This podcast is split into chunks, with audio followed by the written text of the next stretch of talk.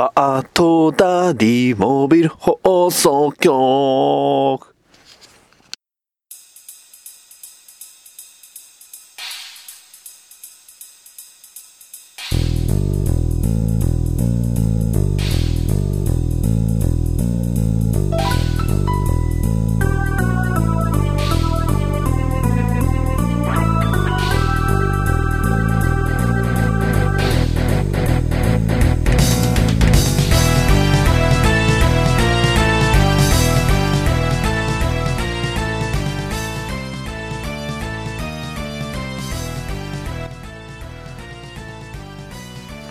始まりました。バトダディモービル放送局第19回ということでね。いやーついに来ましたね。ジャスティスリーグの予告版。うん。非常にもう期待値がねもうガン上がりですよ。もうすごいですよね。どのシーン一つ一つとってももう興奮っていうね。はい。あのー、まあそのねジャスティスリーグの予告見てない方には全くわからないね、えー、まあとは思われるんですがぜひね、えー、もしあのー、まあ、マーベル好きな方もまあえー、見ていただければと思います、まあ、どれぐらいすごかったかっていうとね本当にもうどのヒーローも全部のね登場ヒーローがこうみんな活躍してるっていう風に見えましたね、えー、もちろんバットマンもすごいアクションしてましたしね。アクアマンもかっこよかったしフラッシュなんかなんかこう忍者っぽくてねすごい良かったですよ。でワンダーウーマン姉さんもね相変わらずこう力強い感じで。でサイボーグもねあのー、あのサイボーグの形態はちょっとびっくりしました、うん、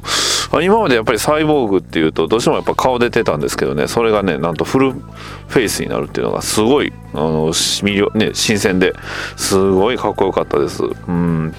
まあねこれでねすごい期待も上がってるんですけど結構いろんなね他の映画の予告がすごいちらほらちらほら出だしてるんでね、まあ、これからね、えー、忙しくなるんじゃないかなって。さらに4月の1日ね、えー、おそらくこれが配信されている頃にはちょうど公開日になってるかもしれませんが、えー、レゴバットマンがね、えー、始まったということでね、えー、そちらもね盛り上がっているんじゃないかなと思います。はいまあそんな感じでね今回、DC の話をしたんですがなんと初めて、え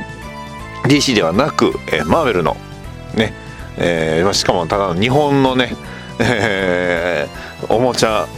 ね、アニメの、えー、話を今回ね、えー、取り上げさせていただきますのでね。はい、えー、まあこね本日も、まあ、今回もねお付き合いくださいということで、えー、バトダディモービル放送局第19回。テーマは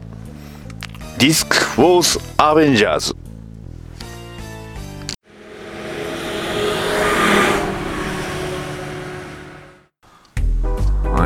ディスク・ウォーズ・アベンジャーズまだあの DC のねヒーローチームといえば今回ね、えー、映画が公開されるジャスティスリーグアメリカですがマーベルのヒーローチームといえばというとまああの日本でもね、えー、映画公開されました。アベンジャーズですよね、えー、このアベンジャーズを主役にしました日本のテレビアニメです、えー、シリーズディレクターがね、えー、小村、えー、俊明さんというね、え、まあどんな方かと言いますとあの結構ねあのいろんなアニメやってはる方で、えー、スリーヤーズのね、えー、絵コンテやってやったりだやってはったりだとかね、えー、あと「筋肉マン2世」のねシリーズディレクターだとか「あ筋肉マンセカンド」ってねちゃんと言わないとダメですね。あとあの2人がプリキュアシリーズをね、まあ、手掛けて買ったっていうことで結構、うん、いろんなあのアニメやってはる方でシリーズ構成がキングリュウという方でねこのキングリュウ結構謎な人です、えー、脚本のね方なんですけどこの人がね、えーえー、まあ、素性が不明なんですよ。このディスク・ウォーズ・アベンジャーズで初めて出てきた方なんですが、えー、まあ、この、えー、方、えー、ディスク・ウォーズ・アベンジャーズの後他にね、えー、ドラゴンボールスーパーで、えー、脚本もやってはるということでね、うん、結構謎な人ですね、うん、一体何者なのかキングリュウとは何者なのか、まあ、おそらくもしかしたらねこのラジオ聞いてはる方キングリュウさんのことをご存知であればもしね教えていただければと思います。はい。えー、こちらあの放送期間に関しましては2014年の、えー、4月2日から2015年の3月25ということでなんとね、えー、昨今ねやっぱり、えー、アニメっていうとこうワンクールツークールでね終わる作品がほとんどなんですがなんとこの、えー、アニメ全51話1年間やりきりましたねえ結構びっくりですよ。うんでそれそんなね、テレビ東京系列で放送されてたんですがちょうどねあのニコニコ動画の方でもあの週に1回ね、えー、最新話が無料で配信されてたので、えー、僕はちょっとそっちの方で見ました。はい、えー、あらすじは、えー、あのまああのマーベルのね、えー、ロキという、えーまあ、神様なんですけど、えー、そのロキがね、えー、凶暴なねヴィランねまあ悪い奴らを閉じ込めるためにね、えー、アイアンマンとそのアイアンマンのね、えーまあ、トニー・スタークの友人である、えー、えー、っとね暁えー、っとねこれ、えー、名前何やったかな？えーアキラっていうのが主人公なんですけど暁アキラのねお父さんが出てくるんですが、えー、そんなねえー、っとはい、えー、暁博士と、えーまあ、一緒に作った、えー、ディスクというものがね登場しますそのディスクというものがを、えー、ロキがえー、悪用し、えー、世界中のヒーローやヴィランたちが、まあ、封印されてしまったと。で、えー、まあそのね、えー、偶然、えー、現場に居合わせた、えー、5人の子供たちっていうのが、えー、バイオコードというプログラムを通じて、えー、ディスクの中のヒーローを実体化する力を手に入れたと。ね、そんなディスク、えーまあ、こちらもね商品化されておりましてそのディスクが、まああのね、全世界に散らばったので、えー、アベンジャーズ、ねえー、ちょうどそのディスクに封じられたアベンジャーズたちが、えー、5人のね、えー、子供たちと協力して、えー、世界各地に散らばったディスクを回収し、えー、さらにねロキを、えーまあ、ロキの陰謀に立ち向かうというストーリーになっております。こちらねもう何が、えー、何普通のね、えー、アメコミ、まアニメと、えー、大きく違うかと言いますと、まあ、日本のオリジナルということで、えー、まず一つはそのディスクの存在です。もうディスク何なんかというと言うてしまえばめんこです。ね。えー、まあプラスチックの、えー、三角形状のね、えー、面こをね、えー、当てることで、まあ、それでゲームができると。さらにねあのディスクのその効果っていうものがいろいろあったりして、まあ、より戦略性のある、えー、ゲームができるっていうのが特徴です。で、えー、さらにもう一つがこの今言うたあの5人の子供たち。はい。よくねあのアベンジャーズのアニメってたまに僕も見るんですけどまあ映画でもそうなんですけど結構ね何て言うんですかこ言ってしまえば子供っぽいと言いますかあのー、ねあの戦う理由が結構わがままだったりだとかね、えー、まあそれぞれのやっぱり正義に信念に基づいて戦ってはいるんですけどやっぱりそれで、えー、ヒーロー同士ね特にそのアイアンマンとねあのキャプテンアメリカがあの思想の上でやっぱりこう対立してしまったあのシビル・ウォーだとか、まあ、あの映画で言えば、まああのねえー、バッキー関係で、まあ、こじれてしまった、えー、映画のシビル・ウォーとか、えー、そういったところ、えー、あるんですがこの、えー、ディスク・ウォーズ・アベンジャーズは、まあ、子供たちがいるということで、えー、アイアンマンもそうなんですけど、えースえー、キャプテンアメリカ、ねえー、それぞれすごい大人です。ねえー、子供たちの前ではすごい大人特にキャプテンアメリカなんかはもう結構ぶれないです。ねえー、もうそれこそねあのね、えー、まあどけって言われたらねお前がどけっていうようなそんな感じのね、えー、結構ぶれない、えー、キャプテンアメリカであったり、えー、トニー・スターク自体もやっぱりね天才だということでね、えー、子供たちをまあ守ろうとしないとダメだっていうすごい親心っていうのを持って持ったねトニー・スタークなんで非常にああの大人ですね、えー、やっぱり子供たちのその安全をね、えー、第一に考えてたので非常に皆さんね、えー、ハルクでさえもねやっぱりハルクでさえもっていうとあれなんですけどハルクずっとねあのピム博士にはなりません。ずっとあのハルクはハルクです。ね、えー、あとねあ他の、えー、まあ、残りのメインのヒーローは、えー、ワスプっていうね、えー、女性のヒーロー。なんかあのアントマンと、えー、ワスプが今度なんか映画ね、えー、マーベル・シンマティック・ユニバースね MCU で映画をやるということで、えー、まあそんなワスプと、えー、あと、えー、そうですね、えー、ロキのお兄さん。ロキのお兄さんっていうあのくくりというか紹介どうなのかなと思うんですけどそうですね、えー、そう。まあ要はあの北欧神話のトールです。ね、えー、トールが、えー、トールことソーがねマイティーソーがあのメインのね5人のヒーローになります。まあアベンジャーズですね。あのソーのデザインがねすごくまあやっぱりソーってこう映画のイメージやるとやっぱこうゴリゴリなね、えー、ちょっとマッチョな感じのねあの筋肉脳みそ筋肉みたいなイメージあるんですが、えー、そうあのディスク・ウォーズ・アベンジャーズのそうめっちゃイケメンです。はいまあ、全員結構ねいい、まあ、あの感じの顔はしてるんですけど特にそうはねびっくりするほどイケメンです。ねえー、そんなねキャラクターそれぞれが、まあ、あの少年たちと、えー、まあ、関わりにあい。やっぱり少年たちもね最初はやっぱりその何て言うんですかこう至らん部分があったりね、えー、まあ、子供らしい部分っていうのがあるんですけど、まあ、そこからね、えー、その、えヒーローたちを助けるね、え相棒になってでそれこそもうヒーローたちが認める、え少年たちにもヒーローなんだっていうね特殊な能力っていうのはそのね、えリスクの、えまあ、バイオコードしかないんですけどでも、えー、子供たち特有のそのね、え、まあ、発想力といいますかそういったところで、え、ヴィランたちをね出し抜いたりだとか、えまあ、その正義感、ね、強い正義感を持って、えまあ、ヒーローたちにも負けない、え活躍を見せるっていうことでね、え非常に、あのであのすごいストーリーとしては非常に良かったです。ねえまああのすごくね、あの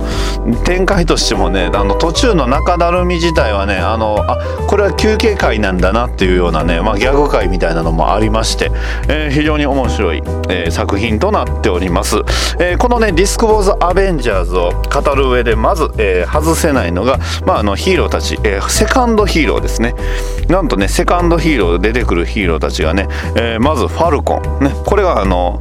まあ言ってしまえばアイアンえ、っとアイアンマンじゃなくてキャプテンアメリカのまああのサイドキックみたいな形で出てきたりだとか、えー、ブラックパンサーね、えー、これあの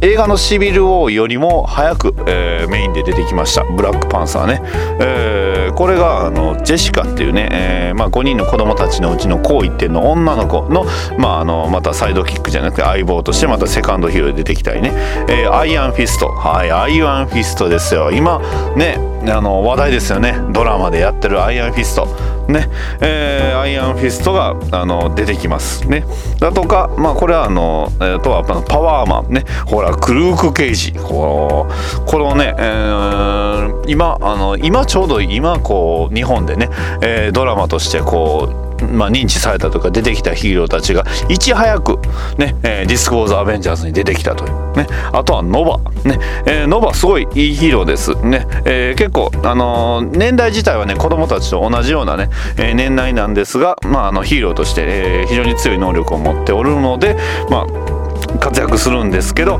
えー、まあすごくね、あのー、やんちゃなキャラクターで結構、えー、このノバの、えー、ファンって結構多いっていう風に聞きますね。まあ、あとはあのね、えサイドヒーローだけじゃなくて他のね、えまあ、キャラクターとしてあのシールドのニック・フューリーね、あのどうしてもあのニック・フューリーって聞くと、あの吹き替え版のね ね、えー、人を思い出すんですがね、えー、吹き吹き替え版、えーと、ディスク・ウォーズ・アベンジャーズはね声優さん結構あの他の映画とはもう全然違いますんでね、えー、声優さんがバラバラなんですけど、まあ、ニック・フューリーだとかあとはねホークアイが、ね、助っ人ホークアイですよ、ね、ホークアイっていうと弓の名手ですよね、うん。あのー、まあ、一部ではねあの緑にした緑のあのあの人ちょっと一瞬ね思い出すんですがまあね、えー、ホークアイもすすごくあのたくたくさんすごい、えー、活躍を見せます。ね。えー、まあ常にね素顔を晒した顔なんでね、まあ、どっちかっていうと映画版っぽい感じで、うん、すごいツルツルしてるんですけどね。そう。で、えー、さらになんとねこの「ディスク・ウォーズ・アベンジャーズ」はこの、ね、MCU でもやってなかったなんと X メンが出てきます。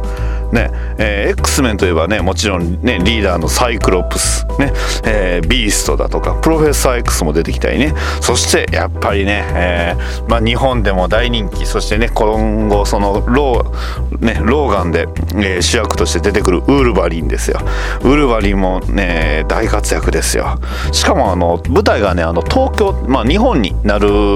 まあ、あの話がありましてね。そこで、えーまあ、ウルヴァリンが出てくるということでね、えー、非常に、えー、まあの大活躍します。で、えー、日本がね、えー、舞台ということで、えー、他にもねシルバーサムライが出てきます。はい。で、えー、ここでちょっとねシルバーサムライの話をする前に、えー、シルバーサムライね、えー、まずあのテーマソングの話をします。ね。なんでこのタイミングなのかというとね、えー、テーマソング TM, TM レボリューションです。ね。TM レボリューションの西川さんが歌っております。オープニングもエンディングも両方歌ってます。ね、えー、先ほどあの僕のねあのー、あの歌はあのエンディングのやつを、えー、一瞬ね、えー、モチーフにしてるんですけど、えー、なんとこのシルバーサムライが西川さんなんですよね。はい。だからこのディスク・ウォーズ・アベンジャーズのオープニング、エンディング両方ともあのシルバーサムライさんが歌ってるということでね。あの結構シルバーサムライさんもいいキャラクターでした。はい。で、さらにね、この活躍、もうどの話にもね、どんなヒーローにもこのね、えー、活躍の場があるというね、この、まあ、マイナー、えー、メジャー関係なくね、活躍するっていうのがこのディスク・ウォーズ・アベンジャーズの一番の特徴だとは思うんですけど、えー、あとはもうスパイダーマンです。このねスパイダーマンがねとにかく強い。ねえー、まあ唯一ねあのディスク化を、えー、まあ最初のうちにね逃れたヒーローということでねずっとあのー一緒に戦ってました。戦ってました。でさらにあのまああのベノムもね出てきたりするんでね、えー、もうスパイダーマンやっぱりねスパイダーマンヒーローなんですよね。うんかっこよかった。ね。えー、あとはあの今日のね、えー、最近映画やっておりました「ドクター・ストレンジが」あの映画に先駆けてね登場してました。結構何でもできました。もう本当何でもやります。ね、えー、何でもかんでもドクター・ストレンジに任せりゃいいんじゃないかっていうぐらいねドクター・ストレンジあのすごく、まあ、万能キャラだったんでね、うん、さらにあの映画のねコラボということであなんとあのガーディアンズ・オブ・ギャラクシーのね、えー、キャラクターが全員出てきました、ね、スターロードロケットグルートグドラックスガモンがあってね、えー、出てきたんでねこれもまたねすごい良かったです。ねさらにね、えー、まあとある時にこうガーディアンズ・オブ・ギャラクシーがねこう参戦してくれるっていうことでねもうすごい熱い展開がたくさんあるんですよね。うん。まあぜひねちょっと非常に長いんでねあのこれもねもし機会あったらどっかでね見てほしいんですけどまあぶっちゃけめちゃくちゃ長いです。51話なんで。うん。えー、あとはあのハンク・ピム博士。これあのアントマンの時に出てきたね博士なんですけど、まあ、これがねアントマンに、えー、まあ、ヒーローとして活躍します、ね、ジャイアントマンというね名前で出てくるんですけどね。結構後半で、えー、まあ、ハンク・ピムさんはよく出てきてましたね。うん。結構、うん、まあワスプのなんか恋人っぽい感じでは出てきてたんですけど結局どうだったの？あとあのねえー、このねあ本当にねマーベルキャラで出てきてないキャラがほとんどいないんじゃないかっていうレベルなんですけどなんとあのブレイドも出てきます。うん。めっちゃ声低いですけどね。あの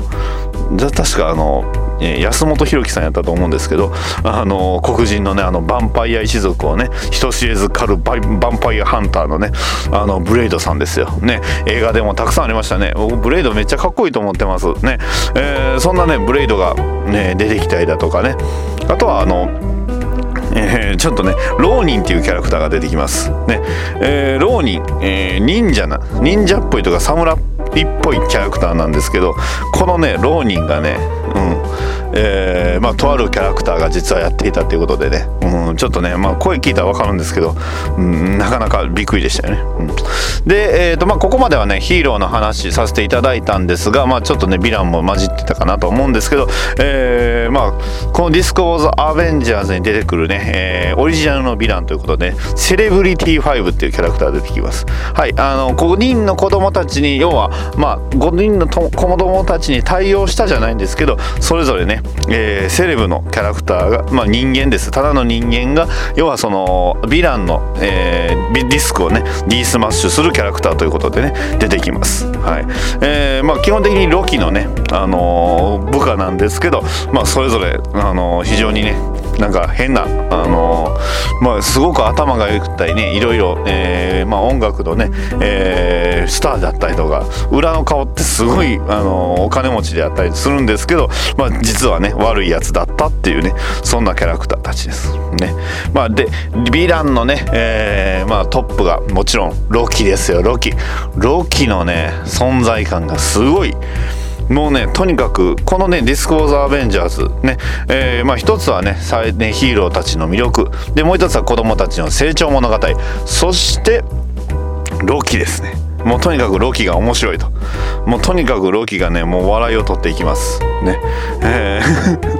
ロッキーってどうしてもなんか笑いを取るキャラなんだなってね、えー、いう風になってしまうんでね、うん、あの番組、えー、ちょうどねそこの番組がやってた頃にあのリアルタイムでキャラクター投票をやっておりまして、えー、このロッキーは1位になってます。ね、え、じゃあヒーロー側の1位は誰なのかっていうのはまだ出てきてません。はい。えっ、とねヴィランに関してはね結構いろんなキャラまあまあヴィランもめちゃくちゃ出てます。ねモードックグラビトンねバロンジモね。えー、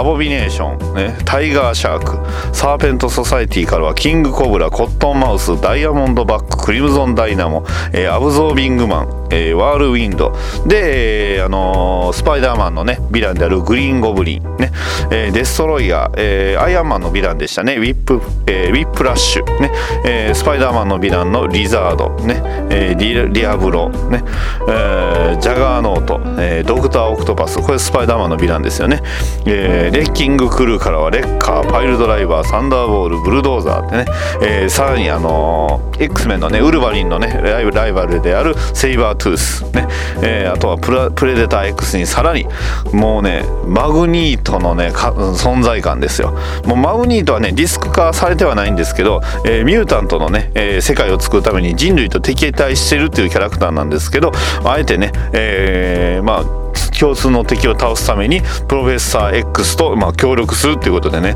まあ、とにかくもう強化キャラ集がすごかったです。ね、えー、そんなキャラクター。あとはあのマンダリンだとかね、えー、あとウルドロンが出てきました、うん、ちょうどあの映画で「エイジ・オブ・ウルトロン」が出てくる前に出てきたのかな、うん、結構メインで出てきましたねウルトロンは、うん。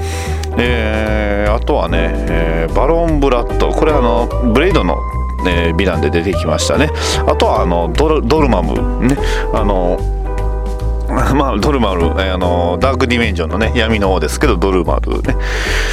出てきてない、えー、ヴィランってほいたかなっていうぐらいね。あとはレッドスカルだとかも出てしましたしねあの映画の、えー、シビル・ウォーに出てきました。クロスボーンズも出てきましたし。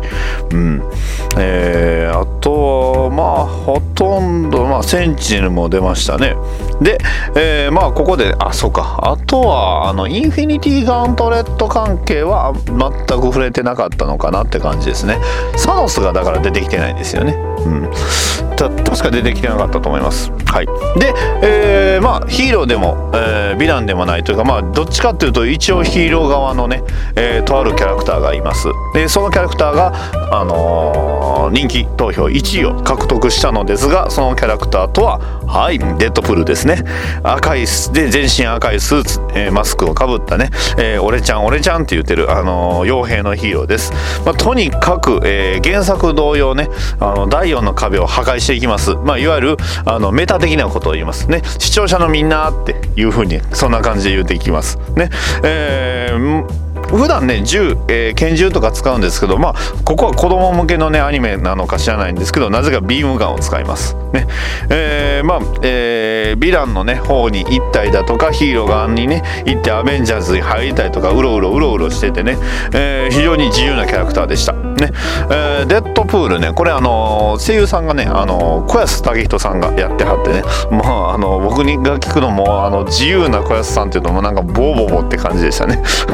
あ ののジャンプのね。はいそんな感じですね。まあ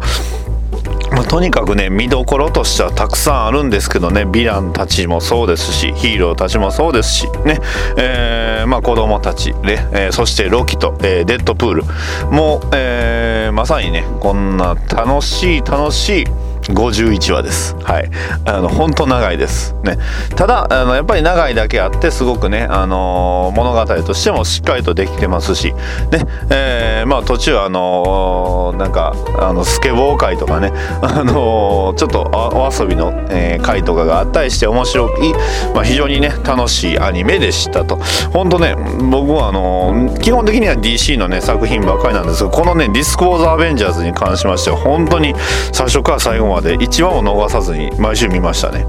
うんっていうぐらいね本当に面白い作品だったんでね、うんまあ、もしねこれからまたあのー、またアベンジャーズがえーとまあ、ディスク・ウォーズ・アベンジャーズの続編ではないですけどまたね、えー、まあ、やられるねアニメでやるっていうことでね、まあ、本国でやってるねアベンジャーズの方っていうのはまあいろいろねアベンジャーズ最強のヒーローだったかな、あのー、とかは結構ねやってはいるんですけどただやっぱりその日本で作ったっていうのがねこの、まあ、ディスク・ウォーズ・アベンジャーズの大きいね特徴なんでね、えー、このえー、まあね、えー、まあアベンジャーズまたもしね、えー、やられるね、えー、放送ねまた、えー、似たような別の形でねまた、えー、続きが見たいなとか思ったりもしておりますと。はい、えー、さらにねちょっとねあの欠かせないと言いますかディスクの話をしますね、えー、ディスクこれあのバチコンバットっていうね要はあのおもちゃとして、えー、出ておりますが、えー、これあのまあ実際、えー発売されてます。ね、えー、まあ、このこのおもちゃを売らないとっていうところはあるかもしれないんですけどね、えー、そんなね、えリスクなんですけど、えー、まああの強化ね、え強化パスが出たりとかいろいろ出てきますしね、えまあ、設定としてはいろいろあるんですがまああの今でもね実はあのいろんなところで日本各地でなんかねえディスクウォーズのねバチコンバットってね、えで、え大会がやってたりだとかねそういうのをやるバーがあったりだとかするらしいのでね、えー、もしねえー、ね検索で、まあ、多分ツイッターで検索してもらったら多分出ると思います。ね、えー、バチコンバット、えー、まあいろいろね今でもまだ商品が、あのー、売ってるところには売ってるし、まあ、なかなか見つけるの難しいのかなって。デラックスバチコン対決セットとかね、えー、まあ実は僕もね、あのー、持ってます。ね。そんなね、えー、バチコンバット。はい。もし、えー、こちらね興味ありましたらこういうのをね、えー、楽しんでみてはいかがでしょう。かということでね、えー、今回の、えー、バットダディモビル放送局、えー、ディスクウォーズアベンジャーズ以上になります。いかがだったでしょうか？バットダディセレクト今週の一冊。自体はあの話しているんですがはいえー、っとバットマンビヨンド誌はい、シャープ6をいただきますと、はい、バットマンビヨンド誌、あ、とめきさんどうもいつもありがとうございます。いやいやいやいや、なかなか、いつもの安定したね、お二人ということで、ありがとうございます。はい、えー、とめきさん大丈夫です。もう一冊紹介しますので、はい、えー、バットダディセレクト今週の一冊ということでね、はい、今回紹介させていただきますのは、えー、バットマンビヨンド誌のシャープ6、えー、シャープ6を紹介させていただきます。はいどういう話かと言いますともう、えーと、バットマンビヨンドとして復活した、えー、テリー・マクギニスが、まああの前回ね、えー、ブルース・ウェインを助けましたと。でブルース・ウェインを助けたところで、まあ、終了したんですけど、まあ、今度は一体何が出てくるのかっていう話なんですけどまずねあのまあ、まずは最初はまあブルースがどれぐらい復活したかっていうことなんですけど、まあえー、すんごいやっぱりまだ復活も、まあ、本人はね、あのー、いくらえ80超えてたのかな？70超えてたのかな？ってぐらい超高齢なね、えー、ブルース・ウェインなんですが、まあ、自分は大丈夫だというふうに強がるわけですけどね。でテリー自体はねあのブルースに会えて嬉しいとハグしてねあの喜ぶわけですが、まあ、ただブルース・ウェインはあの新しく出てきたそのバットマンのビヨンドスーツ、えー、今回ね初めて名前が出ました X7X7 スーツっていう風にね、えー、名前がついてるんですけどまあそれもね実はプロトタイプで非常に不安定で、えー、非常に危険だからあんまり来てほしくないみたいなねいう風な話はするんですけどただやっぱりどうしてもねあの新しいねゴッサムの街を守るにはこのバットマンビヨンドスーツが必要だと。やっぱりね超やっぱすごい強い力にはそれだけね、えー、大きなあの何、ー、て言うんですか犠牲じゃない、えー、まあ、代償が伴うということでね、えまあ、そんなスーツの、あ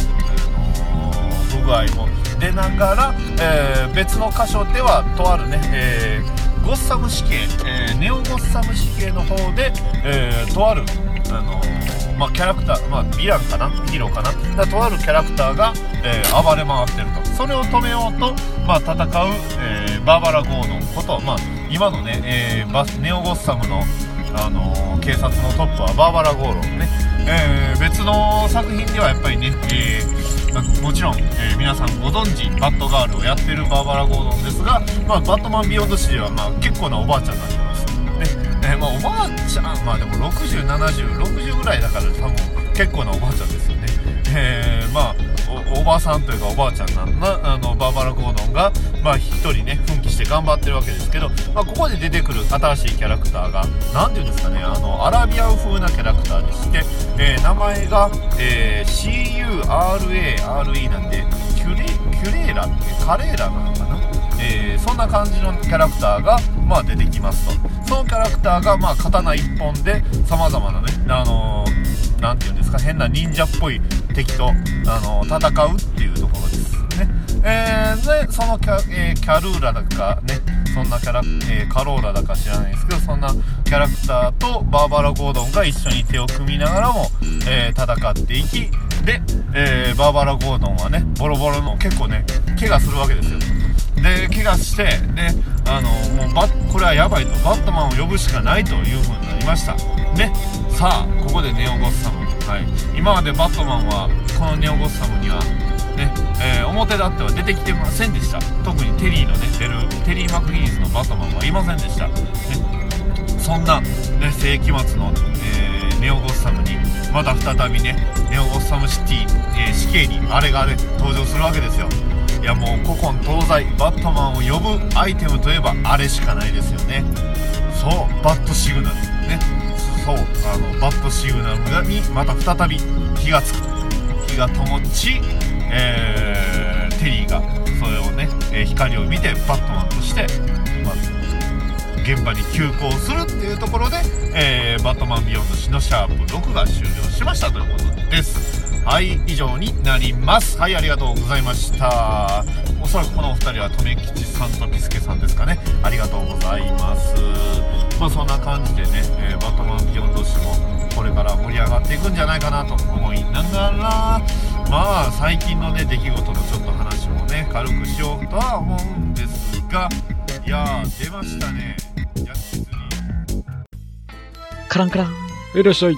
二人です。しるしるしるしるしる。あ、奥の方にどうぞ。あありがとうございます。しるしるしるしるしる。多分お二人様、ご来店です。あ、はい、多分お二人です。しるしるしるしるしる。はい、お邪魔します。